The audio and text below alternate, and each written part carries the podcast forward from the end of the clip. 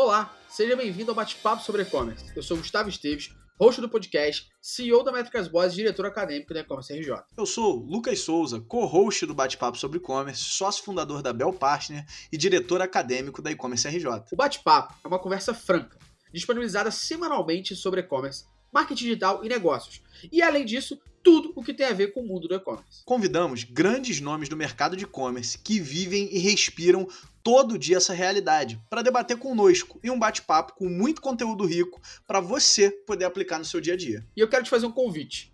Tira uma foto ou um print do seu celular, marca a gente lá no Instagram, arroba que vai ser um prazer saber que você está nos ouvindo. E é também por lá que você pode mandar sugestões para a gente. E se ao final desse podcast você achar que o conteúdo do bate-papo sobre e-commerce é relevante, compartilha com algum amigo, para ele também poder ouvir e ter acesso às nossas dicas. Seja bem-vindo a mais um bate-papo sobre e-commerce. Solta o play. Sejam bem-vindos ao bate-papo sobre e-commerce. Aí, mais uma edição. e na de hoje a gente vai falar somente sobre CRM. Só isso, só isso. É, e, cara, a gente, eu costumo falar, eu e o Lucas, a gente a gente é bom assim, você tá muito tempo no mercado, você tá velho, beleza, cabelo branco. O Ivo raspou logo para não entregar a idade. Mas é bom você estar tá no mercado há um tempo, você começa a fazer umas amizades, as pessoas elas não têm opção de falar não, né, Ju? É assim, você vai. você não pode falar, tipo, não, não tem como não. Dia tal, do tal. Você vai, ponto final. Então, essa é a parte boa da gente estar tá um tempo aí fazendo amigos no, no nesse mercado de e-commerce. É, hoje, o nosso bate-papo é um bate-papo sobre CRM. Eu sou o Gustavo Esteves, o host desse podcast do Bate-Papo sobre E-Commerce. E também tem o nosso co-host, o senhor Lucas Souza. Se apresenta aí rapidão para a galera. Fala galera, boa noite, tudo bem? Prazer estar participando de mais um bate-papo sobre e-commerce aí. Acho que hoje a gente está com um time pesadíssimo. Acho que a gente vai falar sobre um dos assuntos mais é, debatidos e pouco entendidos do e-commerce, do marketing digital, que é o CRM. Então, acho que é aquilo que a gente ouve falar para caramba, mas pouca gente sabe direito o que, que é, né? E nada melhor do que a gente ter fera de mercado para poder responder isso. É. Vou dizer aquilo que eu falo quase todo bate-papo, né, Gustavo? Nossa posição aqui acho que é a mais confortável do mundo. Basicamente, a gente senta, se reúne e fala assim, cara, o que a gente pode perguntar que nem a gente sabe o que, que é e vamos jogar para ver se o pessoal responde para a gente lá. Então, posição maravilhosa e, cara, tenho certeza que hoje vai ser incrível, como as outras edições têm sido aí. Isso aí. Como somos cavaleiros, primeiras damas. Ju, se apresenta para a galera te conhecer um pouquinho aí. Pessoal, tudo bem? Eu sou a Ju, eu trabalho em CRM da Reserva Mini, mas já passei aí por algumas outras marcas do varejo, então já trabalhei no Grupo Soma, já trabalhei na Inbrands, sempre nas operações de marketing de relacionamento. Estou aí no mercado há alguns anos, não vou dizer quantos para não denunciar a minha idade. E é isso aí. Seja bem-vinda, Ju, obrigado. Paulo, seja bem-vindo, cara. Prazer. Prazer, Gustavo. Obrigado, Lucas, pelo convite. É, Paulo Ballesteiro, estou hoje como gerente de digital do mercado do supermercado de Sul, então toda a área de digital está sob minha responsabilidade. Uma, uma das vertentes é o CRM. Há 10 anos de mercado. É, o homem é mais fácil falar, né? Um a menina é sempre mais complicada, mas a gente fala logo. Eu tô careca também, cheio de cabelo branco. Essa pandemia agora me deixou com a bala branca, real, real. É, mas muito gostoso, porque eu tô vendo um aprendizado sensacional dentro da corporação como um todo, é, para todo o digital. Tá incrível isso. E crescendo cada vez mais, né? Vamos lá. Ah, exponencialmente. É isso aí. E o senhor Pedro Ivo, aquele que vai botar a nossa voz no chinelo nesse podcast. que é isso, cara. Não faz um, é uma expectativa muito alta, assim, não, senão, né? Sabe que é a equação da felicidade, né? Já te contei dessa aí, né? Cara, acho que a gente vai ter que trocar o host, hein, cara? Acho que a voz dele vai ficar melhor no podcast, hein, cara? O cara já foi radialista em Minas, rapaz. Pô, o cara tira onda. Eu me sinto mal aqui. Por isso que quando eu chamo o, o Pedro, o Ivo, eu falo assim, cara, vê se tu tá gripado, alguma parada do tipo, pra ver se a voz fica diferente, cara, senão vai me ferrar lá, cara. Fala aí, seja bem-vindo, cara. Que é isso, cara. Obrigado pelo convite, né?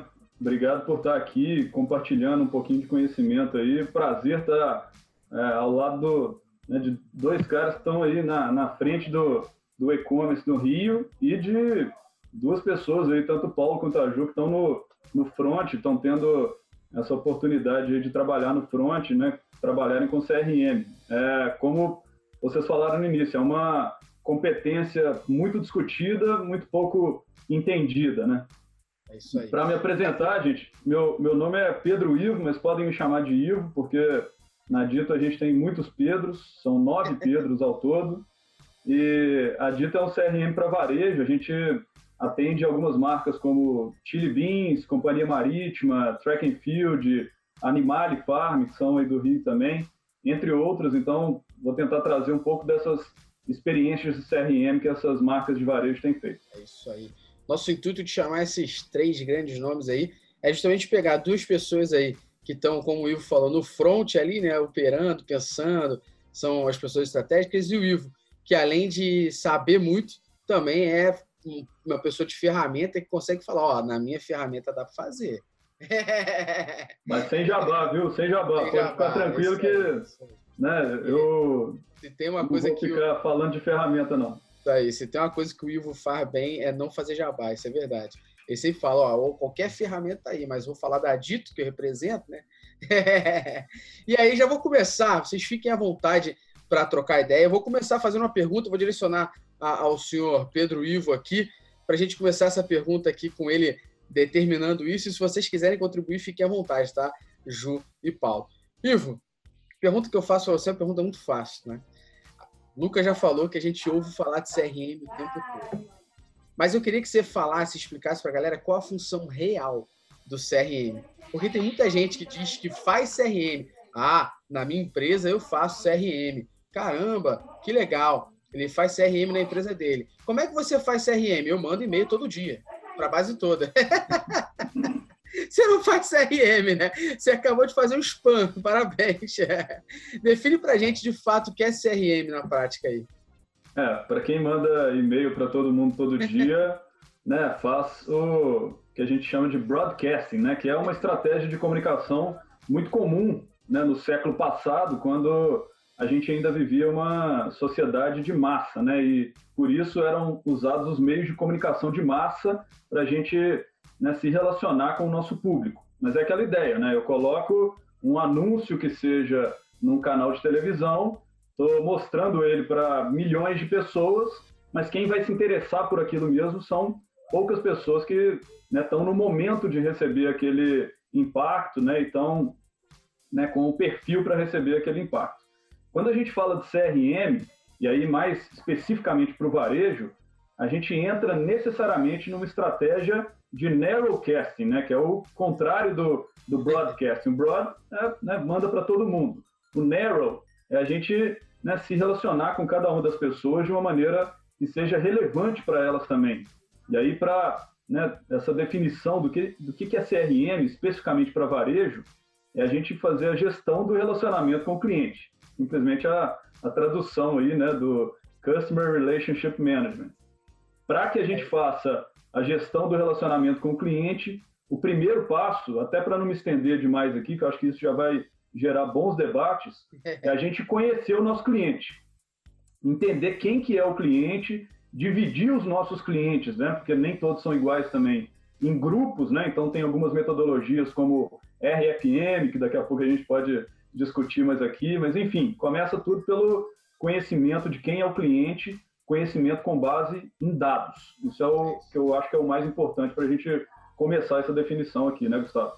Boa, isso. E aí eu já vou passar a, a bola para essa final de definição aqui para a Ju e para o Paulo, só para eles de, definirem também do lado deles.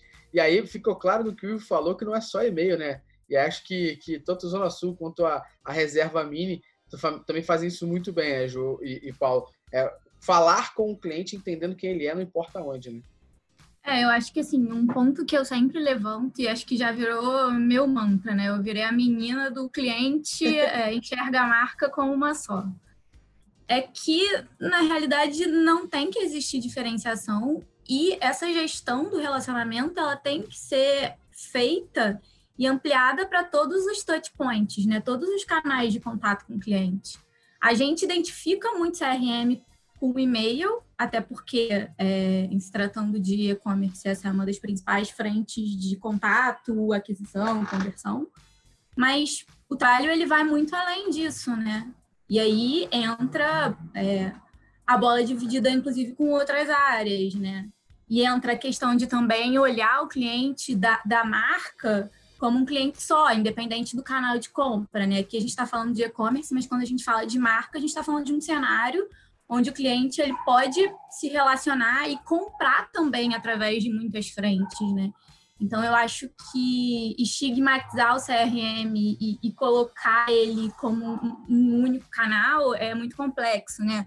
A gente está falando de relacionamento e relacionamento em qualquer frente onde você esteja falando seja em, em rede social, seja até no, no, próprio telemarketing, né? Que, que hoje em dia as pessoas não fazem mais tanto, mas que é, é um, uma grande frente de contato. Então, acho que é muito mais entender quais são, quais são esses pontos de contato, tentar, de alguma forma, centralizar é, essa informação, né? A partir do momento que você tem ferramentas diferentes, disparando comunicações diferentes para bases diferentes. Então, tentar centralizar e entender, ó, esse cliente aqui ele vai receber um e-mail, eventualmente ele também pode receber um SMS, alguém da loja pode ligar e, e centralizar e gerenciar todo esse relacionamento. Boa. E Paulo, é gerenciar tudo, né, Paulo? Não importa, né? O cliente ah. é um ah. só, né? É, o cliente é um só, a gente é, é um nosso mantra. O Pedro, não sei se a gente teve contato, Pedro, eu não lembro mais com seu sócio bastante. a gente namorou, namorou um pouquinho aí durante um tempo, paralisamos algumas, enfim, alguns investimentos imediatos, mas a gente vai dar continuidade em breve. Enfim, é 10 anos de mercado e, e do nada você cai dentro de um supermercado, você a primeira coisa que você pensa é como fazer CRM para supermercado, né? E aí você se depara com uma realidade que é a realidade de é, uma base onde 87% está associada. E aí o que, que eu faço com isso, né? Eu tenho todo tipo de informação do cliente, eu tenho o ticket do cliente, eu tenho a recorrência do cliente, tanto no PDV quanto no digital, e como eu potencializo todos esses dados que eu consigo é, é, colocar para dentro da marca. Eu acho que esse é o grande desafio do CRM é usar é, é, é, toda essa informação em prol do seu negócio. É o que a gente vem buscando, né? Então, quando a gente fala no one-to-one, se comunicar com o cliente, independente de onde ele esteja consumindo.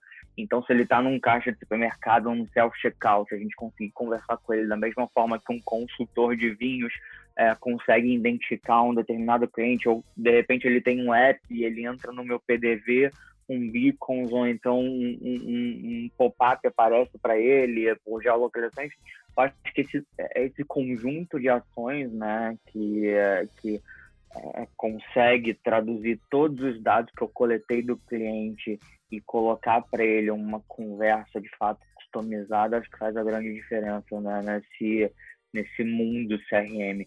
Eu acho que falar de e-mail é uma pontinha muito, muito simplória frente a tudo que a gente consegue Essa. fazer. É, é, acho que é inimaginável, né? O mundo do CRM é inimaginável. É inimaginável. Então, aí, voltando um pouco para minha realidade, quando eu cheguei, cheguei no supermercado, eu falei, puta, ficou, meu, como é que eu vou é, fazer um, uma clusterização de cliente? Meu, a gente já tem uma clusterização de cliente. Então, eu já tenho um cliente clusterizado, eu tenho um cliente que compra uma categoria XYZ, eu sei quando ele se afasta dessa categoria e eu vou lá e, por exemplo, recentemente a gente pegou uma base de clientes afastados há mais de X dias de padaria e aí eu criei um pão novo num determinado ponto peguei lá os meus clientes cinco estrelas, a gente não tem nomenclatura como na moda, mas a gente tem de cinco a uma estrela, né? É mais fácil para o ponto de venda associar.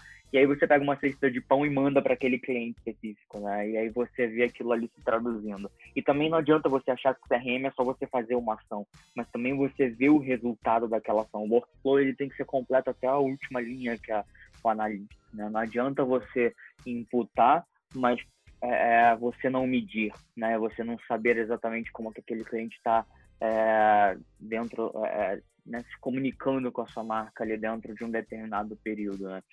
E eu acho que, enfim, CRM é, é isso, é um leque gigante de opções pautadas numa leitura de, de base de dados aí que pode Inclusive, ser coletada. para passar, passar a bola para o Lucas aqui, eu vou te dar uma ideia de CRM, cara. Se você quiser mandar a cesta de pão para os hosts Manda podcast, essa ideia. Vontade, tá? Até tá de pão, né? Pão, um pão especial aí pra essa galerinha. Só tem gente magrinha, pô. Eu tô meio afastado da categoria de cerveja. Se puder mandar também essa parte da categoria de cerveja, vai me ajudar bastante. Bom, é, brincadeiras à parte, eu acho que a Juliana falou duas coisas aqui que eu, que eu gostei muito. A primeira é, é de como o e-mail é um dos principais pontos de contato. Acho que desde que eu comecei a trabalhar com e-commerce, eu ouço o pessoal falar que o e-mail tá morrendo, né? Pô, esse tá morrendo devagar, hein? Tá morrendo devagar. Que, cara, ele continua sendo relevante. É Cada óbvio rede que a gente social tem outras que- posições. Cada rede social que surge vai matar o e-mail. Vai, tô- então é, é- é bem impressionante. E um negócio que você falou, Juliana, que eu acho que é uma experiência que a gente tem muito ruim, eventualmente, nas empresas de telecom, de internet, é realmente os dados não estarem integrados, né? Então eu já passei situações mais de uma vez de eu acabar de desligar o telefone com uma reclamação que eu estava fazendo a quinta vez, e aí, na sequência, é, me ligarem oferecendo um produto novo. Aí você pensa, cara, vocês estão de brincadeira comigo, né? Eu tô reclamando aqui, tô em vias de cancelar, você está me ligando para tentar aumentar meu ticket, não vai rolar. É, então acho legal, achei que esses dois apontamentos fazem muito sentido. Bom, é, eu, eu queria aproveitar e fazer uma pergunta para vocês, que é o seguinte, né? Eu acho que poucas atividades sof- sofrem tanto com a falta de planejamento quanto o CRM, né? É, a gente costuma dizer que a, a base do CRM, ali onde ele nasce, é, é na coleta de informação. Né? E aí, uma pergunta que a gente faz é, na visão de vocês, como é que a gente define, como é que a gente equilibra a, a coleta de informação, e, e aí, óbvio, a gente entende que tem a coleta de dados que o cliente dá e dados que a gente visualiza pelo comportamento dele, né? Como é que vocês equilibram isso para saber o que pedir e quando pedir, né? E aí jogo essa, essa pergunta no ar, que eu acho que talvez seja a maior dificuldade que a gente tem hoje, né? Na hora de começar o trabalho de CRM. Acho que a gente tem um grande desafio aí pela frente é, dentro do CRM, que é a LGPD, né? É, eu acho que é algo que a gente é, a gente já tem um comitê interno, a gente tem consultoria interna e a gente está tentando muito validar para que para qual fim eu vou dar cada tipo de dado que eu estou coletando no meu cliente. Isso fez a gente refletir muito sobre o que a gente está pedindo, sobre o que a gente tem solicitado ao nosso cliente, né? É, o que, que eu vou fazer com isso? Esse- essa é a pergunta que a gente mais tem feito internamente sobre os dados que a gente vem coletando, né? E eu acho que isso é uma pergunta que todos deveriam se fazer, porque não adianta você é, estar sentado em cima de uma base gigante de dados, né, e não ter o que fazer ou não ter um fim, um fim para aquilo ali. E eu acho que essa lei veio muito também para que a gente olhasse internamente, né, para como a gente está se comportando com relação aos nossos dados. É, acho que fica um ponto de reflexão aí para a galera é, que eu tenho passado. Acho que como uma grande corporação em cima de uma base de dados é, é muito grande, bastante rica, com uma coleta de dados muito grande, a gente vem passando aí full time por essas provocações. Acho que fica esse pontinho aí. Ô Paulo, antes de eu abrir aqui pro para as outras pessoas, eu queria te fazer uma pergunta em especial. É, e aí, para comentar, né, Gustavo? Eu comento sempre que tem pessoas que a gente trabalha, e, e aí pedir para o Bruno, que está ouvindo a gente aí, hoje está tá de ouvinte aí no, no bate-papo. É, tem pessoas que a gente trabalha que a gente aprende muito.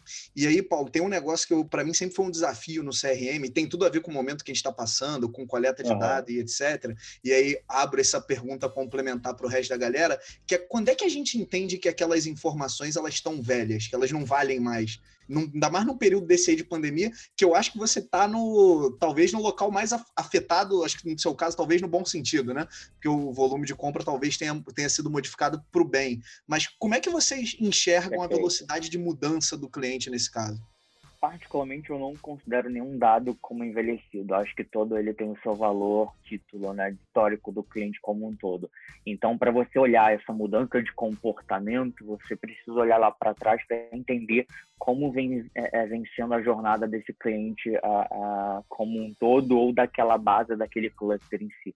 Então, você, é, é, acho que nenhum dado ele envelhece. Ele pode perder validade a título de uma ação é, é, agora imediata, por exemplo. Então, é, enfim, um cliente que, por exemplo, consumia de uma determinada forma cinco anos atrás, hoje ele consome de outra forma. Mas é, se ele tem uma certa tendência, eu posso provocá-lo a voltar a, a, a, fazer, ou pelo menos replicar o que ele tinha antigamente, enfim. É, mas sim, a gente tá, é, foi bastante impactado.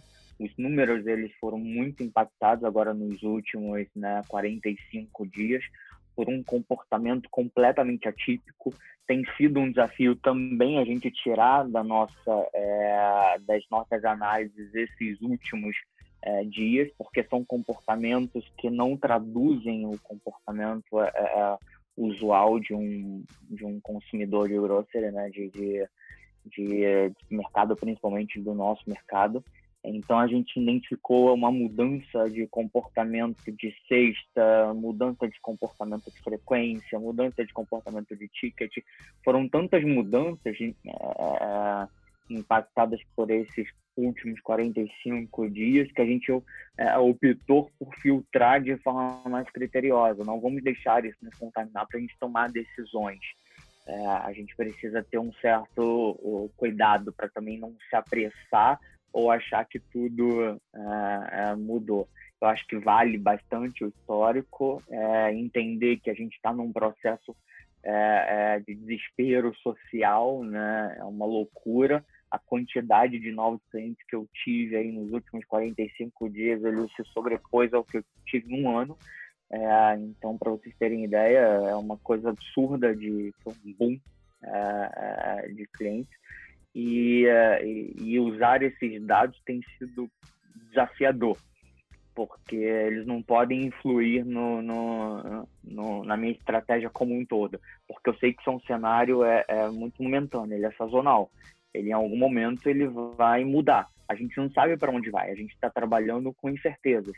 Né? A gente não sabe o dia de amanhã. A gente não sabe se vai ser uh, decretado um lockdown, a gente não sabe se vai voltar tudo ao normal comércio reabre, se não reabre, se as pessoas né, continuarão comprando online desesperadamente como estão, se elas vão passar a comprar o retiro em loja, enfim, é tudo uma incógnita. Né? O dia de amanhã está uma incógnita para todo mundo e para a gente também tá. Embora a gente não tenha sofrido queda na venda, mas a gente está é, experimentando um comportamento muito diferente de tudo que a gente viu. E aí não adianta eu pautar minha estratégia futura no que eu estou tendo hoje é, porque não faz o menor sentido, porque isso não, não traduz a realidade do meu negócio. A realidade do meu negócio está lá atrás. Então, por isso que eu não acredito muito no envelhecimento do dado. Eu acredito que a gente precisa entender contexto, evolução. É, eu acho que é entender por que, que aquele cara deixou de comprar pão e por que, que eu dei um pão para ele. Sabe por que, que ele deixou de comprar pão? Porque ele parou de ir todas as manhãs para o supermercado. Então ele deixou de, de, de, consumir o pão e ele trocou pelo pão de forma. Então a gente vê uma queda do pão francês, uma subida do pão de forma, e aí você começa a, a enxergar né, a, a, como que vai se comportando a cesta, como que vai, os produtos vão sendo substituídos. E, uh, enfim, uh, é isso. Pô, sensacional. Virando agora nossa pergunta aqui para o Pedro, para a Juliana, e como é que vocês veem essa, essa coleta inicial, esse planejamento dos dados aí? E como eu perguntei para o Paulo, como é que vocês enxergam, vou, vou, trocar o termo, não o envelhecimento, mas a mudança desses dados aí? É, vou começar aqui então, depois te passo a bola. É, acho que o mais importante é quando a gente vai coletar qualquer tipo de dado, é não coletar só por coletar, né, mas coletar para usar. Porque se a gente está pedindo alguma informação para o nosso cliente, ele está gastando o tempo dele de dar para a gente uma informação, nome, telefone, e-mail, endereço, CPF, entre outros dados de cadastro, ele está acreditando que ele está trocando aquilo ali por um atendimento mais personalizado, que é o que todo consumidor do século 21 está demandando e cada vez mais, né? Não sei para quem já leu aí o livro Marketing 4.0 do Kotler, foi o último livro que ele lançou né, há uns quatro ou cinco anos atrás, ele reforça esse ponto. Né? A gente já está no 4.0 e tem empresas que ainda estão lá no Marketing 1.0, né, que é aquele do início do século passado. Estão coletando dados e não estão fazendo nada com isso, estão tá tratando todo mundo como qualquer um. Então, acho que, boa pergunta, Lucas. A, a ideia é que a gente use esse dado. E aí né, tem três dados principais quando a gente está falando aqui de varejo. Isso é muito importante para qualquer estratégia do CRM. Primeiro dado é o que eu já comentei aqui, características, né? Nome, sexo, endereço, telefone, e-mail, etc. Quais são aqueles dados de perfil da pessoa? O segundo dado é o dado de comportamento de navegação. E aí é interessante que a gente está falando aqui dentro né, do e-commerce RJ. O e-commerce permite que a gente faça isso hoje. Na loja física, né, existem algumas tecnologias que estão começando, né, o Paulo até comentou ali do, né, de, de beacon, entre outras coisas, para identificação da pessoa em loja física. Aliás, foi um, um, assunto que eu ouvi muito falar, Paulo. Eu, não, eu, acho que você não, você não vai lembrar, cara, porque eu, eu tô sem cabelo, mas em janeiro desse ano eu tava com cabelo ainda e a gente encontrou lá na NRF, lá, lá em Nova York. E, e, cara, é impressionante, naquela época ainda não se falava nada de corona, né? E já tava bicho pegando lá na China, né? É, mas se falou muito sobre isso lá, lá também, né? Como identificar o consumidor nas lojas físicas também, para a gente poder monitorar o comportamento dele na loja física. Mas por enquanto vamos falar de e-commerce, além de características, eu já estou falando aqui do comportamento de navegação. Né? Então, o que, que cada pessoa está vendo ali no site? Quais são os produtos que essa pessoa está visualizando? Qual categoria? O que, que ela está buscando? O que, que ela está acrescentando no carrinho? Esse é um dado que está disponível para que qualquer e-commerce hoje possa monitorar. E aí eu não estou falando só de Google Analytics, né, gente? Porque ali a gente tem uma informação anônima. Estou falando de e tem, entender um comportamento de navegação de uma pessoa identificada. E o terceiro dado, não menos importante, o histórico de compras. Né? A gente saber o que, que aquela pessoa já comprou, e aí eu concordo demais com o Paulo, não existe dado que fica velho, né? A gente, claro, muda de mudança de hábito, né? Tem que ter aquele filme, mas eu acho que todo o nosso passado é o que nos define. Então é importante a gente saber né, o que, que cada consumidor comprou há 5, 10 anos atrás. Eu acho que vai ajudar muito. Em relação a compras, é um dado que qualquer varejo tem, mas né, voltando lá no início, muito pouco usado. Né? A gente tem hoje, dentro dos sistemas de RP e nas plataformas de e-commerce, os dados principais de compra, que são o que a pessoa comprou, quantas vezes ela comprou, quanto que ela gastou e quando que ela comprou, né? Até para a gente fechar a metodologia ali da RFM, né? Da reticência, frequência e valor monetário para dividir os nossos consumidores ali em grupos. Então, voltando lá no início e passando a bola para Juliana, acho que o mais grave é a gente coletar dado, ter muita informação e não tratar o nosso consumidor de maneira segmentada ou personalizada, que é o que o consumidor, no geral, no mundo inteiro, está cada vez mais demandando e as marcas estão, né, na minha opinião, perdendo uma grande oportunidade de criar um diferencial competitivo em cima de relacionamento. E aí eu generalizo, porque tem muitas marcas aqui no Brasil que já estão fazendo bem esse trabalho. Acho que Zona Sul e Reserva são dois casos muito legais mas quando a gente vê a maioria do varejo aqui no Brasil ainda não deu esse passo, né? Isso ainda é um mistério, né? Como você falou lá no início, CRM, muita gente fala sobre isso, mas geralmente não sabe direito o que que, né, o que que é.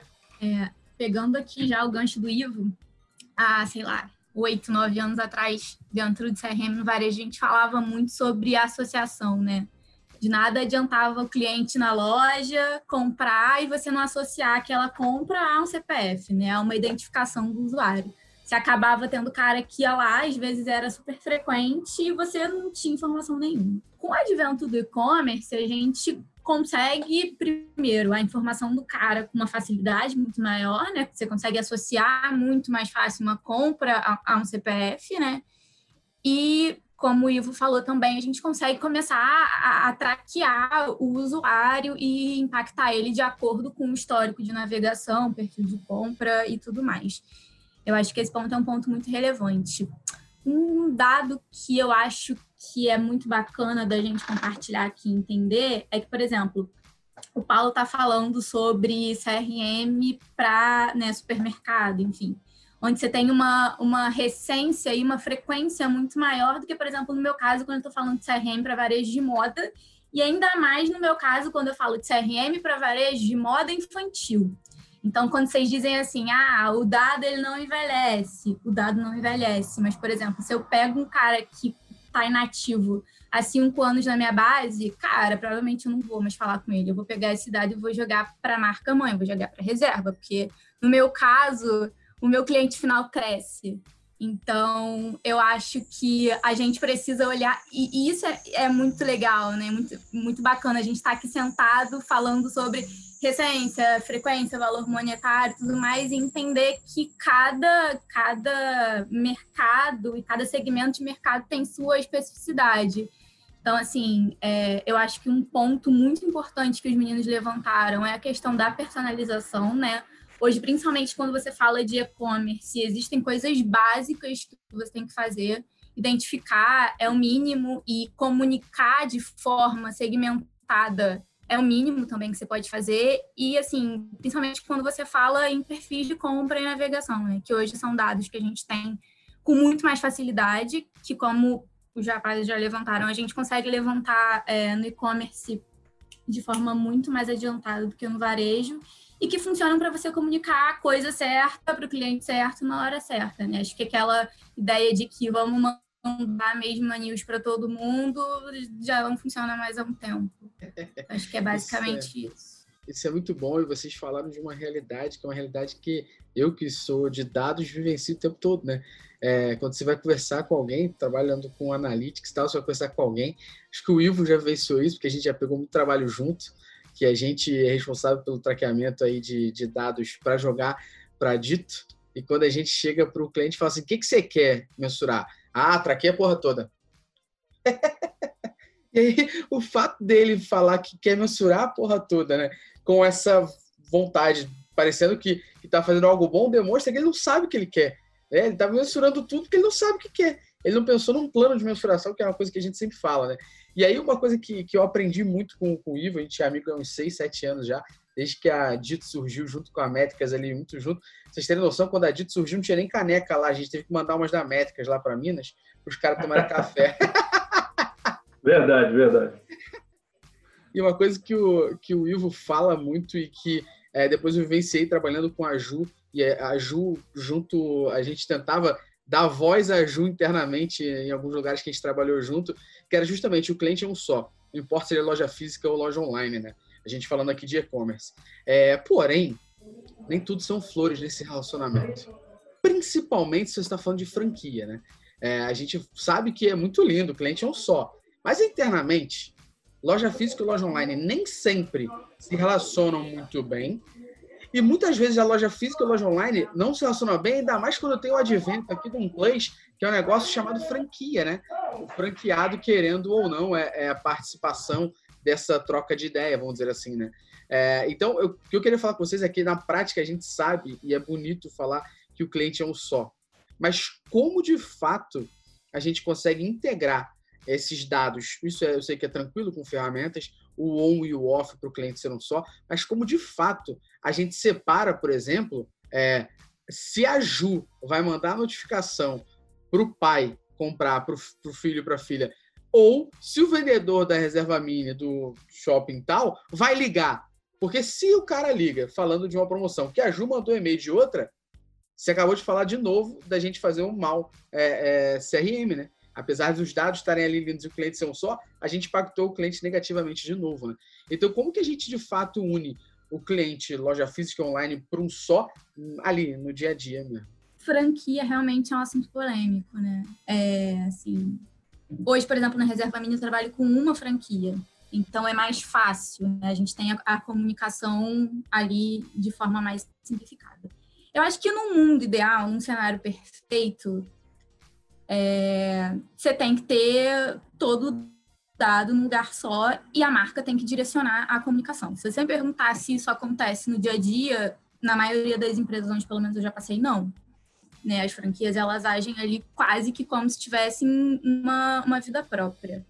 É, como eu acho que as coisas conseguem caminhar de forma mais junto? Acho que você tem que estar próximo da pessoa que toca isso, seja a pessoa de trade que cuida de franquia, seja a pessoa lá que é o marketing da franquia. Eu acho que você tem que estar ali junto e a marca principalmente tem que se colocar como a dona do calendário de comunicação, dona do, enfim, da comunicação como um todo. É, hoje em dia, por exemplo, eu não tenho é, dado unificado com essa loja, mas no geral, o que, que a gente tenta fazer? Quando a gente tem algumas campanhas específicas que fazem parte de um calendário macro, por exemplo, um lançamento, a gente faz, faz a arte normal, seja de e-mail, enfim, que a gente vai mandar para a loja divulgar e tudo mais. E essa loja também re, é, recebe um pacote de comunicação, entendeu? Então, assim, ah, beleza, você quer mandar a mensagem para os seus clientes no WhatsApp? A gente vai fazer é, essa arte, vai, enfim, você passa para a gente o briefing que você quer, a gente produz e você se comunica. Isso acho que é um cenário paliativo, né? Ao meu ver, o ideal seria de fato você ter o dado unificado e ter uma base só, mas acho que no mundo real, assim, isso não acontece na maioria das empresas.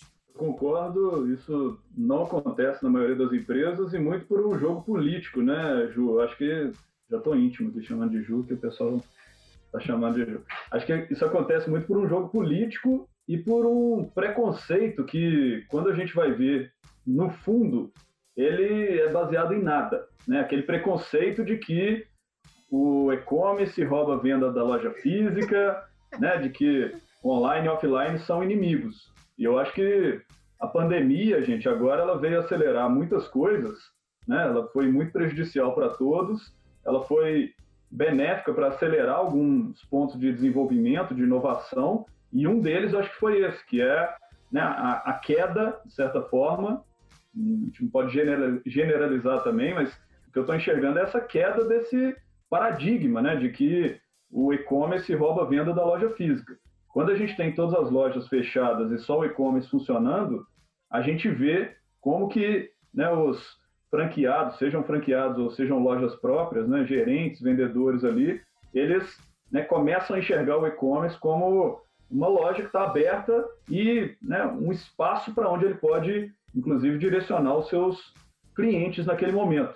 A gente faz muito esse trabalho, né, que a Ju comentou, que a reserva faz também, de incluir os vendedores dessas marcas que eu citei, que a gente atende, né? Farm, Animale, Track and Field, Shoulder, muito área de moda, tem muito esse perfil de um relacionamento mais próximo do vendedor com o consumidor final, né? E a gente faz bastante trabalho em relação a isso. A gente viu como é que agora, durante a pandemia, os vendedores e os franqueados que tinham esse preconceito em relação ao e-commerce começaram a trabalhar junto, né, e todos olhando para o mesmo lado. Acho que pela primeira vez a gente viu isso acontecendo. Agora, para a gente acabar de vez com o preconceito, né, mostrar que as coisas não são inimigas, não são rivais aí, é nada melhor do que dados, né? E a Ju comentou, quando a gente centraliza o banco de dados da marca e centraliza também os canais de comunicação com os consumidores, fica muito claro que um e-mail, um SMS, um push, uma mídia, né, um, alguma campanha de ads, ela está gerando fluxo para as lojas físicas, né, quando as lojas estavam abertas. É, porque é muito fácil hoje, né, por mais que a maioria das marcas ainda não tenham dado espaço, é muito fácil medir isso. Né? Quem abriu um e-mail e foi na loja física e fez uma compra. Quem recebeu ali uma ligação do vendedor, depois foi na loja física e fez uma compra. E aí a gente tem vários trabalhos com franqueados e não adianta, gente. Acho que tem que ter um discurso, né, para né, quebrar um pouquinho da, daquele mindset que eles têm, mas nada melhor do que o dado. É chegar para aquele franqueado e falar assim: aqui, ó, hoje, cara, eu te trouxe esse mês 10 mil reais em vendas. Olha aqui, todas as pessoas que foram impactadas e vieram aqui fizeram uma compra. E você, franqueado, está cadastrando só 10% das suas vendas. É outro grave problema ali também, né? A coleta do dado do franqueado. Ele morre de medo de fazer um bom cadastro. Você está cadastrando só 10%. E eu te trouxe 10 mil reais. Imagina se você cadastrasse 100%. Vamos fazer uma regra de três aqui, né? E ver o tanto de dinheiro que você está perdendo por isso, por causa desse preconceito que você tem. Então, acho que para quebrar o paradigma, nada melhor que o dado, né? E dado é um negócio que a gente tem muito maduro no e-commerce, pouco maduro no mundo offline. Então, é levar esse mindset né, do, dos dados, né? Isso aí eu tô, tô, fazendo o seu jabá aí, Gustavo. né? Métricas boas, cara. Porque nada melhor do que o dado para a gente sair do achismo, né? Isso aí, menos achismo, mas eu acho que... passar Vou passar a bola para a galera falar, mas uma, uma, questão que eu acho muito legal, e eu já trabalhei com, com a Ju, é comércio de moda, e que acontecia muito isso, era do dado vindo da loja, ele era tão ruim que era melhor não usar porque a galera botava teste.hotmail.com como e-mail. Os vendedores querem agilizar a venda e marca qualquer parada. O dado é tão desqualificado que é melhor nem subir, porque vai sujar todas as outras partes técnicas do disparo de e-mail, por exemplo. Né? Eu acho que isso passa por uma conscientização dos times de venda, né? Que também é uma parte muito importante dessa captação. Você precisa que a galera esteja ali jogando junto com você. E sobre o e-commerce, uma coisa que eu sempre falo, o Gustavo já deve ter ouvido eu falar isso umas 20 vezes, mas assim, é, você entra no, no Analytics e seu site tem um, dois, 5% de taxa de conversão. Você acha que realmente, realmente, os 95% de usuários que entram no seu site saem e não compram nada? Entrou, olhou, saiu e foi embora, né? Assim, é, muito, é muito prepotente a gente, a gente achar que, que o e-commerce hoje não funciona como uma grande vitrine né, da marca. Acho que é isso. Acho que, na verdade, esse é um dos principais papéis do e-commerce, né? Óbvio que a gente quer vender, mas acho que e-commerce como vitrine é muito importante. Ô, Júlio, deixa eu só complementar esse ponto. Também era uma, um achismo nosso, né, de que o e-commerce era uma grande vitrine. E aí, no ano passado, a gente fez um estudo com base nesse achismo para entender, poxa, é vitrine mesmo ou não é, né? Porque eu tenho dado do e-commerce e tenho todos os dados de compra da loja física dentro da Dito. Hoje, e a nossa base é, é bem representativa, a gente tem 102 milhões de pessoas monitoradas dentro da base da Dito hoje. E aí, no ano passado, a gente pegou compras offline. O que, que tinha acontecido antes dessa compra acontecer? Essas compras em loja física. E a gente descobriu que 26% dessas pessoas tinham antes navegado pelo e-commerce.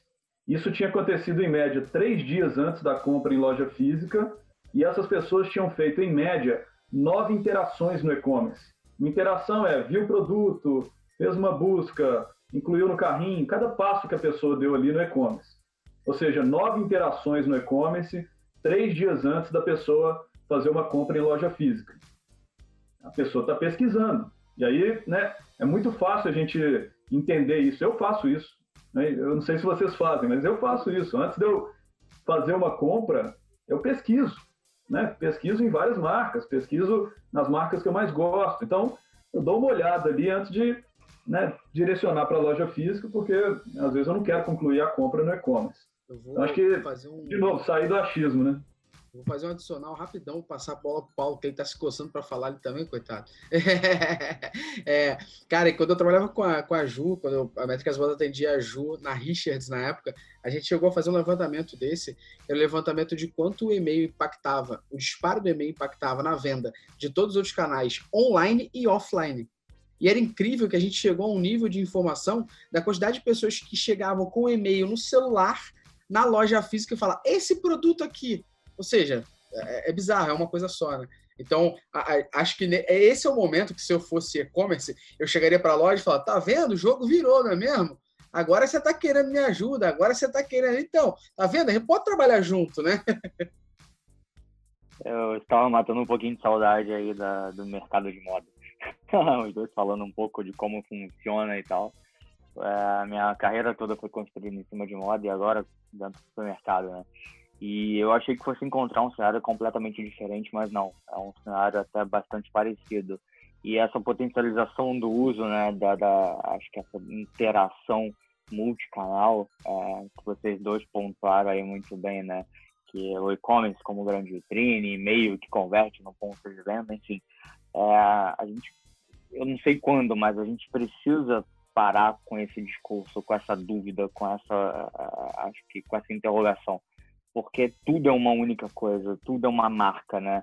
É, o cliente, para ele, já não importa mais aonde ele está ou de onde ele está comprando.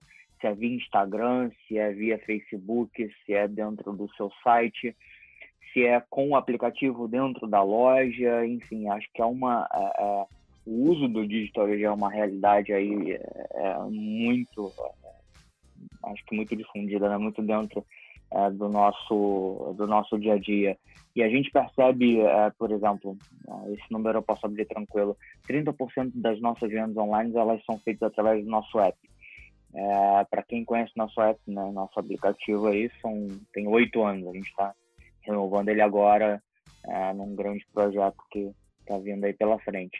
É, mas esse app ele já gera uma interação do cliente com o ponto de venda e também do cliente com a marca tão grande é, que a gente já identificou que 100% dos clientes do app eles são clientes é, recorrentes do ponto de venda. Então, é, é, e aí a gente até brinca, né? O famoso chaveirinho que a gente tinha lá na Zona Sul, né? ele vai, é, o nosso conceito é que ele se torne o celular no bolso do cliente. Quem é que hoje não tem um celular no bolso do cliente? Então, se você pega nosso aplicativo hoje, você vai lá no, nos seus dados e você vai ter um QR Code. Se você passar no ponto de venda esse QR Code, você, nem, você é identificado. Então, é, a gente acredita muito nessa, nesse único canal é, é como ponto de contato com a marca, independente de onde ele esteja, né? mas eu entendo o posicionamento da, da marca de moda, da franquia, do franqueado, de todos os desafios, até porque eu passei muito por isso. É, e nem com os dados na mão você conseguia mostrando lá, colocando, esfregando lá na cara do franqueado, você mostrava para ele, olha meu, olha para quanto de, olha quanto de cara eu tô te trazendo aqui para para sua praça, é, olha o quanto que eu tô te redirecionando. Eu cheguei ao ponto de criar um projeto e falar o seguinte: olha, todas as vendas da sua praça vão gerar para ti uma comissão. Não, não quero. É, então era muito louco, era muito surreal essa relação com o franqueado. Hoje eu não passo por esse problema, mas, é, mas ele existe, ele é real. É, eu vejo que ele é real. Acredito que um pouco é, é, a gente vai ganhar aí é, muito com essa pandemia, porque está mostrando uma nova realidade, né? onde hoje todo mundo depende do e-commerce para captar pedidos. A gente vai ganhar bastante, mas ainda assim é, é foram momentos muito complicados você é, querer que um franqueado comprasse a ideia de que aquilo ali era um agregador e não algo que competiria com, com as vendas dele, enfim. Mas eu acho que enxergar é, a marca como algo único, independente de onde você está se comunicando com aquele cliente ou de que forma você está se comunicando, é, é o mais relevante hoje para o nosso dia a dia. Esse tem sido o nosso grande desafio. Então, quando a gente fala de um supermercado que contrata um head de digital, né, para olhar para o digital como um todo, de como o digital está entrando no negócio, é porque de fato a gente está vendo um movimento bacana que faz sentido aí para para uma única um único canal. Bacana, vou, vou pegar esse gancho de vocês. Eu acho legal que a gente está falando muito da parte de, de dados do CRM, né? Como é que a gente coleta esses dados, onde eles são, como é que a gente unifica eles. É, tudo isso é, sem sombra de dúvida, um, um dos desafios principais mas eu acho que entra depois uma das partes mais legais, que é você transformar ele em ação, né?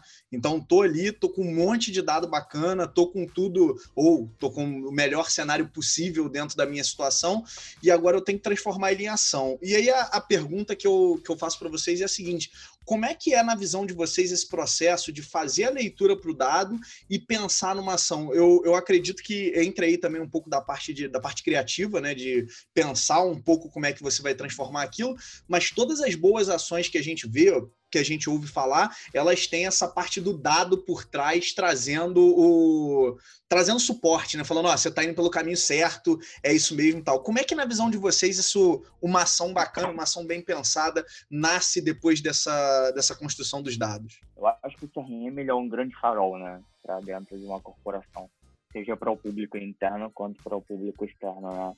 E não só farol, mas também como um, um, é, precisa ser um grande entendedor do negócio. Você precisa saber, por exemplo, que uma determinada é, categoria, acho que faz sentido para qualquer segmento, uma determinada categoria ela está parada, ela está com giro baixo, um determinado item, produto, e você vai trabalhar para aquilo, né? Ou, ou, que uma determinada, um determinado cluster de cliente está com uma frequência reduzida e você precisa trabalhar de alguma forma, ou que o ticket médio de um determinado cluster de cliente diminuir, você vai trabalhar para aquele ticket aumentar. É, a gente muitas vezes a gente precisa avaliar é, é, é um dado palpável, por exemplo, ah, a cesta do cliente está é, é, com menos dois itens, tá? Menos dois itens, parece muito pouco, né? mas menos dois itens diante de um, um, cenário aí de milhões de produtos, a gente está falando de um incremento aí muitas vezes de milhões de reais. Então, é, é, então cada item, né, cada é, o que eu chamava na moda de tico-tico, né, cada é, produto adicional que você consegue colocar, né, se você conseguir entender é, o que está por trás do racional, por exemplo, de uma compra é, de carne, vamos lá, carne moída, né, o nosso produto mais vendido no online, sofrendo. Então, é, é se você entender o racional de compra por trás daquilo ali, aí você vai olhar para a cesta do cliente. Quando o cliente compra carne, o que, que ele compra adicional? Ah, eu tenho um molho de tomate, eu tenho um alho, eu tenho alguma coisa que está ali por trás daquilo. E aí você começa a criar estratégias para que quando aquele item for colocado, você venha com algo adicional que faça sentido, né, é, pautado no histórico que você tem, é, é, é, essa utilização do dado que faz a diferença. E aí são esses dois itens a mais na cesta do cliente, que pode parecer muito pouco, né? Dois itens, imagina, um caldo quenor ou um, um, temperinho que você coloca. Mas isso no final de um ano a gente está falando de milhões a mais da, sua operação. Então, é, é, eu acho que você enxergar é, é, essas oportunidades, entender para onde a empresa quer ir, né? para onde a empresa está é, indo, ou quais são as dores de um determinado momento, e utilizar toda a leitura que você faz, de tudo que você coletou, é, de alguma forma colocar aquilo ali em prol do negócio, acho que é, é, é o pulo do gato, né? Não adianta, enfim, você pensar em ações mirabolantes é, achar que está fazendo coisas maravilhosas, mas sem propósito. Eu acho que se tiver um propósito, meu propósito, por exemplo, ah, eu quero aumentar o número de clientes, mas eu também não quero deixar a cesta cair, eu não posso deixar. Então você tem que ter os seus KPIs ali muito, muito na unha, né? Não pode deixar eles fugirem uh, uh, do seu controle. Tem que estar tá sendo tudo muito, é, é, muito sempre muito bem controladinho, né? Muito uh, bonitinho ali. E, e ter um objetivo muito bem traçado, porque pautado nesse objetivo é que você consegue, de fato, atingi-lo. Né? E aí também fazer uma leitura, porque a gente tem milhões de dados. Né? Imagina, como é que eu vou ler esses dados? Então, é, é, sabe, é, esse é o ponto. Se eu tiver um objetivo, eu sei como eu vou ler esses dados. Qual é o objetivo do negócio? Se você tem muito bem traçado seu objetivo, se você tem muito bem traçado seu público-alvo, se você tem muito bem traçado as suas estratégias de negócio, né? E mesmo que elas mudem é, é, semanalmente, quinzenalmente, mensalmente, você consegue ler os dados de uma forma que te apontem ações inteligentes e eficazes. Porque não adianta eu pegar um dado, vou falar, ah, quero vender, sei lá, eu tô com uma venda baixa de sorvete, ah, vou, vou fazer explodir venda de sorvete, mas cadê o sorvete na loja? E aí, essa foi uma estratégia inteligente? Não, foi uma estratégia burra, né? É, é, então não foi uma estratégia legal. Se não tiver tudo muito bem alinhado, muito bem estruturado e, e, e integrado, acho que não faz sentido nenhum. É, esse acho que é o grande desafio. Eu vou antes de passar a bola aqui para o Pedro e para a Juliana, eu achei legal que em dado momento vocês falaram das diferenças das empresas, né?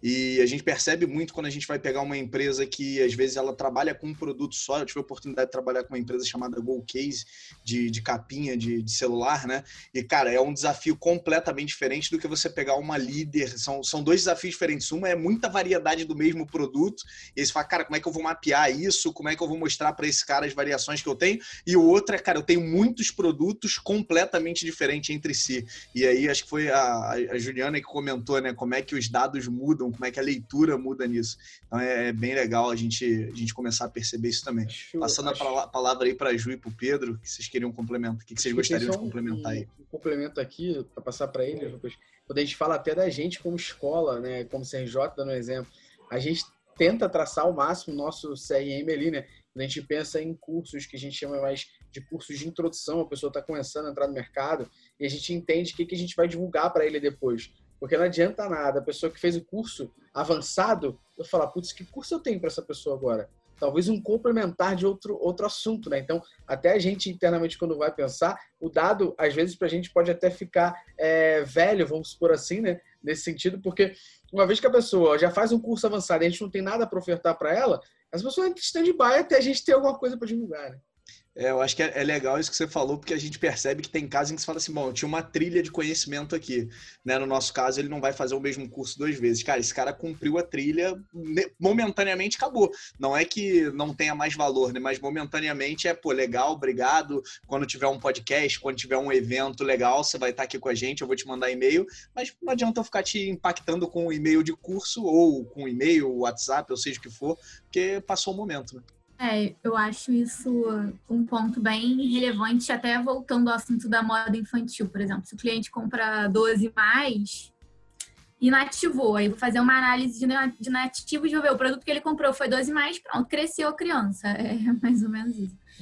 Mas voltando à questão das estratégias, eu gostei muito quando o Paulo falou que o CRM ele tem que funcionar como um grande farol, né? É ele quem tem que levantar a mãozinha e falar, ó, oh, luz amarela aqui, estamos com problema nesse segmento. Só que voltando um passo, né, antes da, da gente tratar o CRM, esse farol, né, a gente precisa pensar na parametrização dos clusters, enfim, na parametrização de ferramentas, como que a gente, como que a gente cria, né, esses dashes, que informações são relevantes para a gente ver é, eu, por exemplo, sou uma pessoa que eu sou aficionada em clusterização. Então, eu tô sempre, eu, a gente tem, né, nossos clusters e eu tô sempre ali olhando, ah, esse cluster aqui tá vendendo menos do que o ano passado, mas em qual KPI eu tô com queda? Pouco o, o que o Paulo falou sobre a questão da 6, tá? Eu tô perdendo venda year over year nesse mês tá, que cluster tá caindo? Ah, é o cluster Por que caindo? A gente diminuiu a frequência dele. Então, vamos pensar em ações de estímulo de frequência para levar esse cara para a loja ou tentar converter no e-commerce. Então, eu acho que as estratégias elas são traçadas a partir da nossa visualização, né, desses dashes, das ferramentas que a gente use para olhar. Mas antes disso, tem um passo muito importante que é a parametrização, é a criação dessas views. Não adianta nada você criar uma view que não funciona e aí daqui a pouco olhando para aquilo, o dado já não faz muito sentido. Então, eu acho que essa pré-etapa é tão importante quanto o, o acompanhamento que você faz ali dia a dia, mês a mês, né? É, é a questão de você parar, organizar a casa, enxergar que KPIs você quer olhar, e aí depois disso aquilo vai. E aí você vai olhando, ah, é frequência, valor e, e o cluster tal. E aí, e paralelo a isso, eu acho que existe um trabalho também que é de ações perenes que você tem que ter, independente da, da luzinha amarela ou da luzinha vermelha. Então, ações relacionadas ao ciclo de vida do cara com a tua marca, né? Você tem que estar com aquilo rodando, enfim, ao longo do tempo, ações relacionadas ao comportamento do cara no teu site, você tem que estar com isso rodando independente da luzinha amarela. Então, acho que são dois pontos, né? Você tem que ter ali os dashes, a visão do que está acontecendo no dia a dia, o teu acompanhamento, mas paralelo a isso, você não pode deixar a petequinha cair tem que estar com as suas campanhas automáticas rodando. é, é engraçado que você falou um negócio, o Paulo e o Pedro também, que, que juntam muito a leitura que a gente faz dos dados e o quanto que a gente conhece o produto né? Como é que isso faz diferença, não só no CRM, mas em, em qualquer operação. O Paulo falou ah, da carne moída, eu entendo nada de cozinha, assim, eu sou uma negação. Então ele falou ah, do alho, do molho de tomate. Eu falei, pô, tá aí, você falou do envelhecimento do cliente. Eu lembro que quando a gente vai operar qualquer coisa relacionada a games, a gente fala, pô, cara, peraí, tem uma clusterização básica que qual é o console que o cara tá usando. Então tudo isso vai adicionando a experiência, né? Então é interessante como, mais do que só ver o percentual e o número, tem uma história ali por trás, né? Do envelhecimento, dele parar de ir no dia a dia no supermercado e ele passar a comprar pão de forma. Então é legal a gente perceber como é que vocês fazem essa leitura. Cara, eu vou fazer só uma parada de games aqui muito rápida, passar pro, pro Pedro. É, eu sempre, cara, eu tenho Xbox desde que lançou Xbox. Eu fui para todos os Xbox da vida. E aí, recentemente, meu Xbox pifou e o conserto era caro, eu não sabia se eu comprava um novo ou se eu Play 4. E eu fiz todo, me sentindo Sheldon, sabe, do Big Theory, que ele não sabe o que ele compra. Já, você já viu esse episódio. Fiquei louco, fiz uma planilha de prós e contras e tal. No final, eu decidi pelo PS4 pela quantidade de jogos. E eu comprei na loja física da loja americana. Vocês acreditam que eu ainda recebo na loja online da loja americana as informações e jogos do Xbox? Isso é surreal, na minha opinião. É só um case aí compartilhando com a galera. Eu troquei de console na mesma loja. E a galera continua mandando jogos da, do console antigo. Posso dar um depoimento? É, uma vez eu comprei uma geladeira online e é, duas, três horas depois eu recebi um cupom é, de desconto, como se eu não tivesse convertido. Eu simplesmente cancelei aquela compra e comprei a geladeira novamente com cupom. Esse é o Óbvio. pior caso clássico, né? Esse é aquele caso de erro clássico. Não, assim. Paulo, você ainda foi maneiro. Eu, aconteceu essa mesma coisa comigo numa Cara, marca aí com... de linha branca, sabe? Se é aquela marca é boa, sabe? Então essa marca uhum. aí. Cara, eu simplesmente fui pior que você, porque eu comprei no concorrente, que eu fiquei pé da vida. e até hoje, quando eu tô muito puto, eu boto o produto, a geladeira e o fogão até o carrinho de compras. Às vezes eu emito um boleto só para fazer a galera me ligar e gastar dinheiro deles. Já gastaram minha paciência, gasta deles agora. Não, é um mau CRM, é terrível. É, eu só queria complementar, gente. A gente estava falando muito de, de dados e de onde que nasce a estratégia. Acho que todo mundo aqui já ouviu falar, né, que o consumidor tem que ser colocado no centro, né? Uma mantra, né, e serve muito para o CRM realmente. E eu gosto de dizer que os dados do consumidor têm que serem têm que ser colocados no centro, porque até então como se fazia, né? o comercial pensava ali numa campanha, né? E depois a gente ia achar uma audiência dentro da base ou fora da base para qual aquela campanha tinha que ser direcionada, com base numa meta pensada no estoque que tem que girar, no, né, no produto que tem que ser lançado. E eu acho que a lógica, quando a gente está falando de CRM no século XXI, ela se inverte. Né? Antes da gente pensar no produto que vai girar e naquilo que eu preciso passar para frente, a gente vai na base, entende o que, que tem de oportunidade dentro da base, para depois a gente pensar na campanha.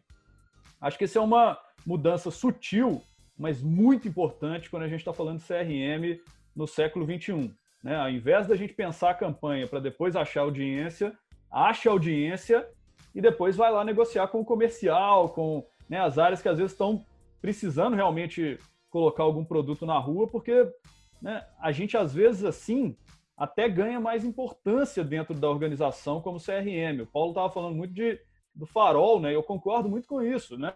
O, o farol também tem esse, esse objetivo, né? De dar direção para onde que a organização tem que ir e não de ser uma área que vai né, atender a demandas que venham de outras simplesmente. Isso acontece, eu sei que acontece, faz parte do jogo, mas ser um farol também significa, na minha opinião, dar direção. E a gente só dá a direção se a gente tiver bons dados e uma boa análise desses dados aí, para depois sim a gente pensar as campanhas e os canais que vão ser usados para distribuir essas campanhas.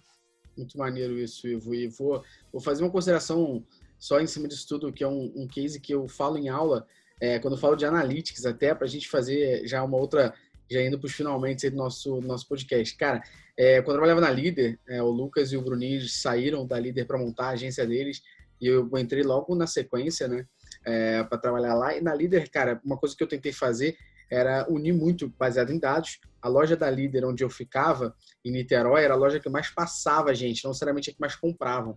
Para quem é do Rio de Janeiro e de Niterói sabe que muita gente fica naquela loja da Líder em Niterói esperando o sinal abrir para ir para a barca, ficando no ar condicionado. É, essa é a curiosidade absurda, né? E aí, o que eu tentei fazer, é, a, existia sempre uma discussão, existia um profissional, o Lucas e o Bruno estão aqui, que não me deixar mentir, um profissional, ele era um profissional exclusivo do site, que travava preço da home sobre o que ia ser exposto baseado numa porradaria da área comercial.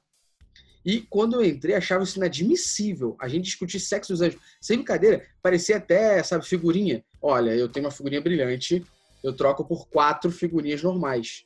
E aí, significa que se eu te der o espaço agora, as quatro semanas que vem, o espaço é meu, não fazia maior sentido, na minha opinião. E eu tentei unir é, e fiz uma, uma análise de correlação sobre o que, que as pessoas botavam na vitrine da loja física da Líder, né? Com o que as pessoas mais buscavam no site da Líder. E aí eu fiz a correlação e a vitrine da loja passou a ser a vitrine que o Visual Merchandising botava na loja de Niterói tá? Só para a gente, porque a correlação fazia sentido. E aí um dia, a correlação de busca, no, vendo pelo GA, era de skate, absurdamente skate e suas formas de digitar corretas e incorretamente e abreviações de skate. E a gente no site da Líder, quando digitei skate, não vendia o produto, vendia só a camisa com estampa. E o que mais vendia, estava vendendo bem no departamento de brinquedos da loja física, era o produto skate. Então, isso que o Ivo falou, uma coisa que, que na época eu participei, eu cheguei para o comercial da loja online e falei, cara, a gente tem que vender skate, ó, todo mundo está procurando isso, e o que a gente está exibindo é estampa com skatinho, sabe? A galera quer o produto, vamos vender. E eu sempre comento que a gente, esse produto foi o que mais vendeu em unidades, né, em quantidade, de setembro até janeiro, que a gente pegou Dia das Crianças, Black Friday, Natal, férias, e foi uma, uma, uma questão bem legal aí que você, que você levantou, que eu tive a oportunidade de, de participar. E aí, trazendo já aqui, indo para os nossos finalmente do podcast já, a gente tem uma pergunta aqui que é, que é bem legal, que é sobre, e a gente acha que faz muito sentido essa pergunta ser em conjunto. Já falou bastante de CRM. Beleza, a galera tá ouvindo aqui e falou: eu vou agora levar CRM mais a sério e eu quero de fato fazer isso direito, como essas feras estão falando aí. Duas questões aqui para vocês responderem para a gente no máximo de valor que vocês sempre entregam. Como eu escolho a ferramenta?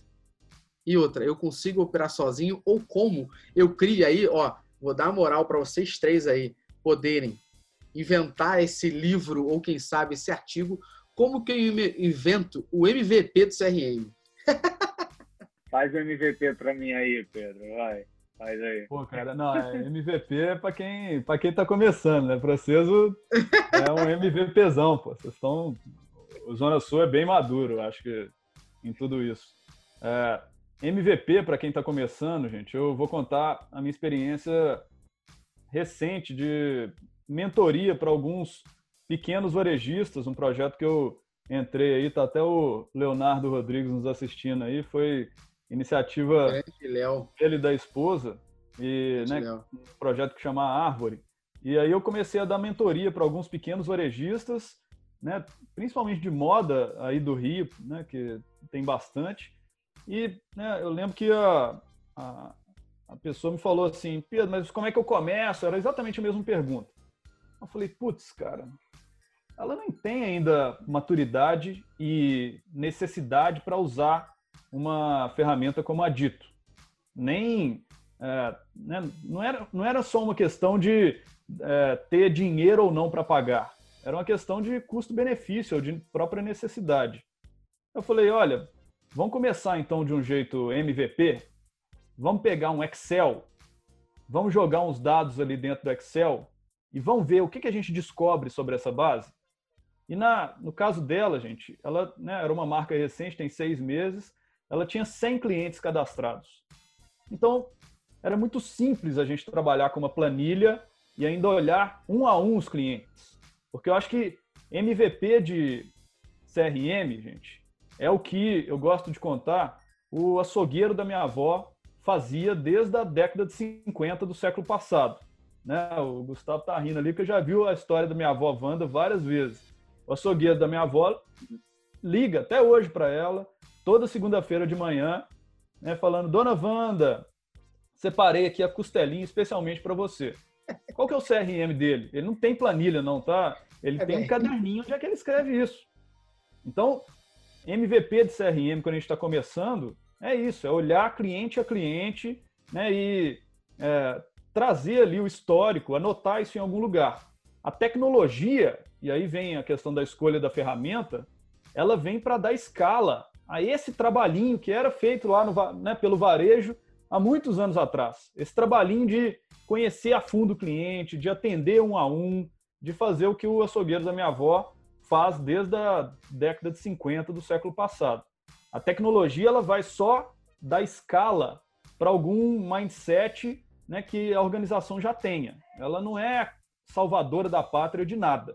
E é até estranho eu falar isso como um fornecedor de tecnologia, mas é a mais pura verdade. As empresas que contratam um CRM, mas não têm o mindset de conhecer o consumidor, de relacionar com o consumidor, acabam usando o CRM como um grande disparador de e-mail, né? que era o assunto que a gente falou lá atrás.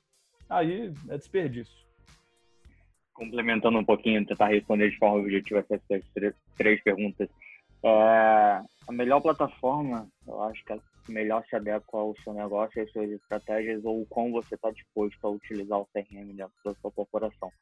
É, eu costumo brincar muito, não adianta você comprar uma Ferrari para deixar na garagem ou você não ter dinheiro para botar gasolina, né? Então, é, é o manter aquilo ali, é, de alguma forma. Então, você precisa ter uma estratégia muito bem definida e, é, e pautado nessa estratégia, obviamente, você vai achar a, a ferramenta ideal para o seu negócio. Você pode ir para mais, por favor. Essa, essa tua analogia, cara, eu costumo falar e eu falo assim, lembra?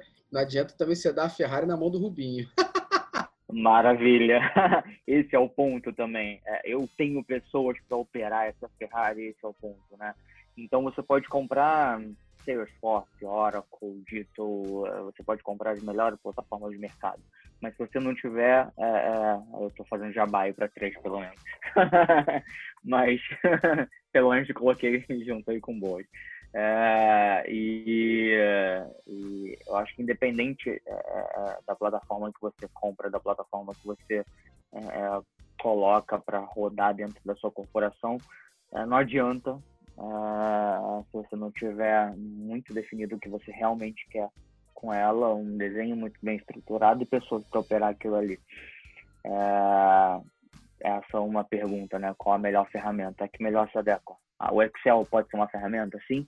Excel é incrível. Se você tiver um bom planilheiro dentro da tua empresa, você coloca lá uma planilha de cliente, faz um conto C, um soma C da vida aí qualquer, Rapaz, você vai saber, você vai ter o RFV, você vai ter quadrante de clientes que estão indo embora, que estão.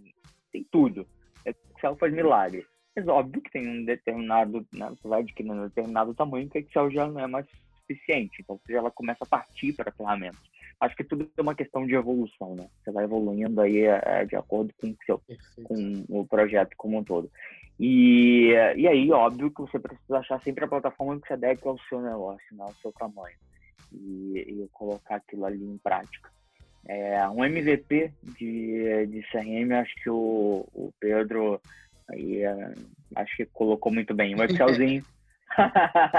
faz Excel, coloca sua base de clientes, faz uma continha ali, pega um planilheiro lá, entende um pouco o comportamento de cliente, né, cruza com um dado de venda, alguma coisa ou outra, enfim, vai chegar num determinado ponto.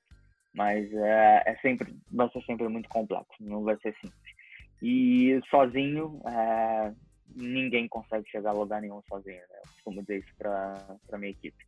É, nós somos um time e, é, e, e, eu, sem cada um de vocês, eu não sou absolutamente nada, né? Então a gente tá, tá sempre junto, não falando é, não querendo puxar sardinha do time, não, mas acho que sozinho ninguém consegue fazer absolutamente nada. Você precisa ter, pelo menos, a corporação precisa estar contigo para que aquele projeto dê certo. Principalmente CRM, quando a gente está falando de dados, cliente, estratégia, negócio, futuro, objetivos. Então, não faz o menor sentido você estar tá sozinho nessa caminhada.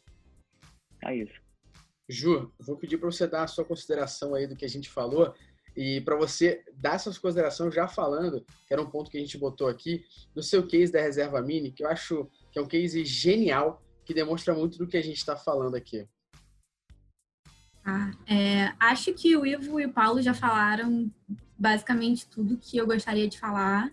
É, essa questão do Excel. Até minha amiga Fernanda tá, tá aqui com a gente e Fernanda tem uma hamburgueria. Então vamos lá.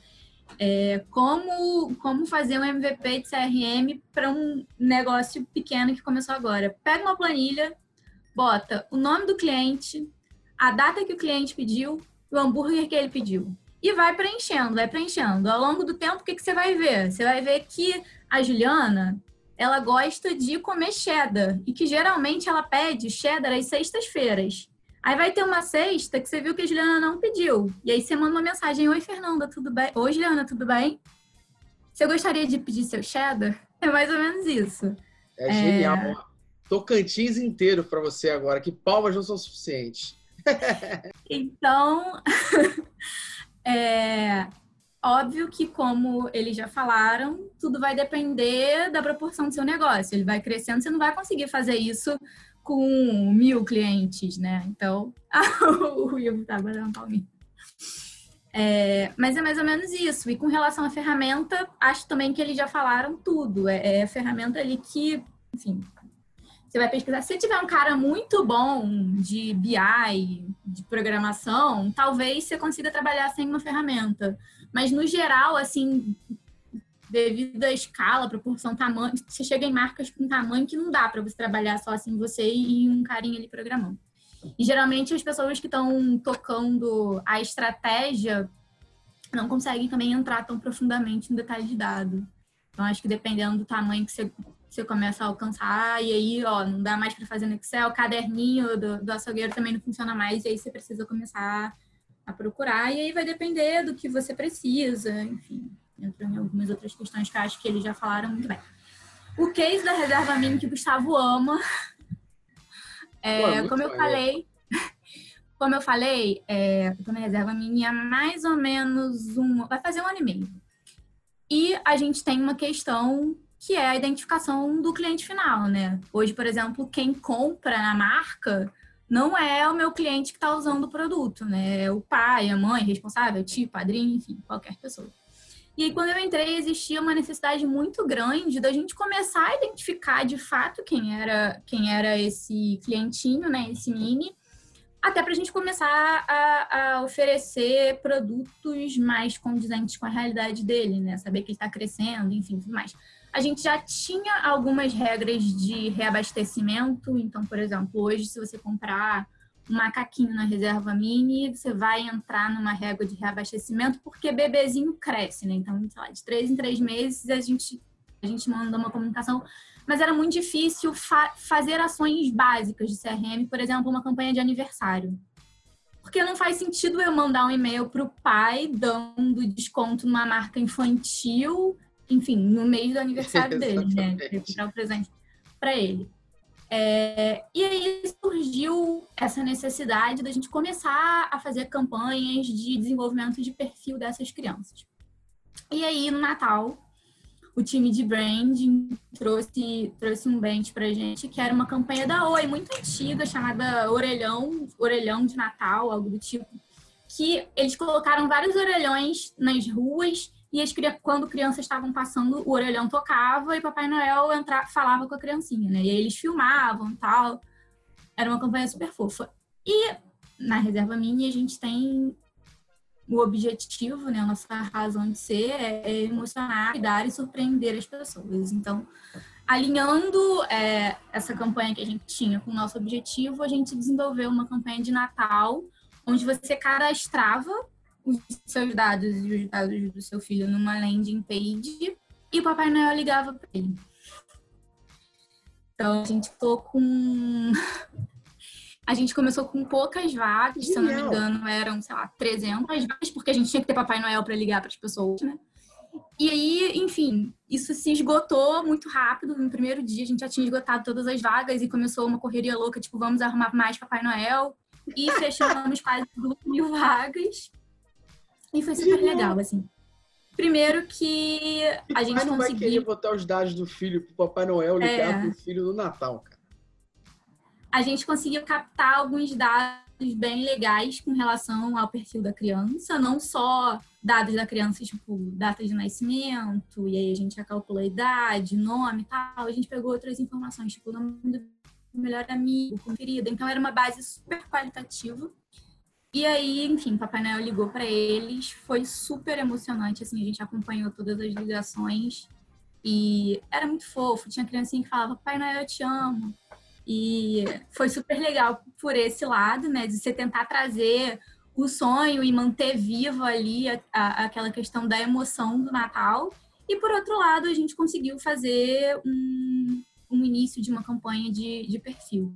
Então, enquanto marca, a gente tem feito outras frentes, mas é basicamente a gente fez uma mega campanha de branding que foi super fofa, os clientes ficaram super felizes, os feedbacks foram super positivos, atrelada a uma campanha de, de captação dessas informações. Então, é isso, Gustavo, agora. É, é genial, porque eu acho, eu acho legal, porque a gente falou tanto aqui de dados, dados, dados, e a Ju vem de uma, uma frente, que é a reserva mini, que quem cobra são os pais, os padrinhos, madrinhas, mães, não é o cliente final, como ela falou. E, a gente, e, e acho que eu, eu tinha falado para a gente falar desse case final, porque une muito do que a gente falou nesse podcast inteiro, nesse bate-papo inteiro, como criar dados, dados relevantes, e o final, né, você ainda pediu dado para o pai, para a mãe sobre o filho, uma parada tão, né, difícil, é. uma informação tão pessoal, Só que tem um sentido no final, né? Tipo assim, ó, eu vou usar para te ajudar a entregar compras melhores, sugestões melhores para o teu filho, mas ao mesmo tempo Papai Noel vai ligar para ele, sabe? Pô, você vê o problema, o problema, né? Que genial. Imagina, no final do ano, você perguntar para alguém qual foi o problema da sua empresa esse ano? Contratar Papai Noel. A gente teve que contratar vários, a gente tinha que fazer testes. Escasso no mercado. Ficou é. aí, ó, surgiu uma, uma demanda no mercado, empresa de criação e treinamento de Papai Noel. É. E o objetivo depois é simplesmente oferecer é, o melhor produto, tanto para aquele responsável quanto para aquele mini. Então, no final das contas, acho que todo mundo é, sai feliz, né? Eu pedi para a Ju falar desse, desse case aqui no final, para a gente poder encerrar esse podcast é, com um case legal, tangível e uma forma muito simples de fazer. Vocês concordam? Uma landing page com informações básicas e um Papai Noel liga, né? É, não é tão difícil de fazer. A gente falou de MVP ainda há pouco, né? Não é tão difícil. Você pede as informações, só uma pessoa ligar, fazer a voz do Papai Noel ali, é, encanta alguém, ao mesmo tempo traz o dado, eleva a sua marca para cima. Eu espero que vocês tenham curtido, quem está ouvindo aí, esse bate-papo super rico de CRM. Acho que dá para fazer a versão número 2 ainda. é aquele momento do podcast que a gente chega, que é o momento plateia de Jô Soares fazendo ah, né? Eu quero agradecer imensamente primeiro co-host Lucas Souza, que está sempre aqui. E se alguém tiver pergunta aqui, a gente vai, vai ler aqui agora no finalzinho alguma pergunta específica. Mas primeiro já agradecer ao Lucas Souza aí, nosso co-host. Bom, queria agradecer o pessoal que teve aí, disponibilizou o tempo, né? Acho que está todo mundo no olho do furacão, principalmente quem trabalha com CRM, o Paulo que está na parte do supermercado ainda, então agradecer aí a eles terem disponibilizado o tempo para bater esse papo. É sempre muito legal a gente ouvir é, histórias de como é que a gente usa os dados, cases que, como o Gustavo falou, cara, são simples, né? A gente não precisa de grandes tecnologias, não precisa reinventar a roda, dá para fazer coisas legais. É... Então, queria agradecer vocês e, sem dúvida, fica aí a pedida já da, da segunda, né? Da parte 2 aí versão, do, parte do nosso bate-papo. Ju, muito obrigado pelo teu tempo, pelas informações trocadas aqui. Eu que agradeço, pessoal. Obrigado, seja bem-vindo aí ao nosso bate-papo. Senhor Pedro Ivo, embaixador. De... Eu vou, vou já falar que o Ivo, eu vou já nomear aqui agora, e o Léo Rodrigues estão aqui. Eles vão ser embaixadores do bate-papo sobre e-commerce. tamo, tamo junto, Gustavão. É, muito obrigado pelo convite, cara. E aceito aí o cargo de embaixador, que eu admiro demais o seu trabalho, esse trabalho que você e o Léo, que está aí com a gente também, fazem de disseminação de conhecimento sobre marketing, sobre e-commerce, sobre essas disciplinas aí que a gente vê o mercado tanto precisando, né? A gente estava conversando no início do ano, né, Gustavo? Tanto que essas competências do CRM fazem falta no mercado. Eu recebo é, pelo menos uma um pedido de indicação de pessoa para trabalhar com CRM por semana. E quando eu olho para o mercado, eu falo, gente, realmente está faltando. Né? Não tem essa pessoa Exato especialista em CRM. Tem né, pessoas que gravitam ali em torno, mas né, que estão se especializando em CRM é uma competência que está fazendo muita falta. E a gente a gente estava com o curso pronto, né? E veio a pandemia e falou assim: espera um pouquinho, faz depois do mundo pós-apocalipse esse curso de novo, né?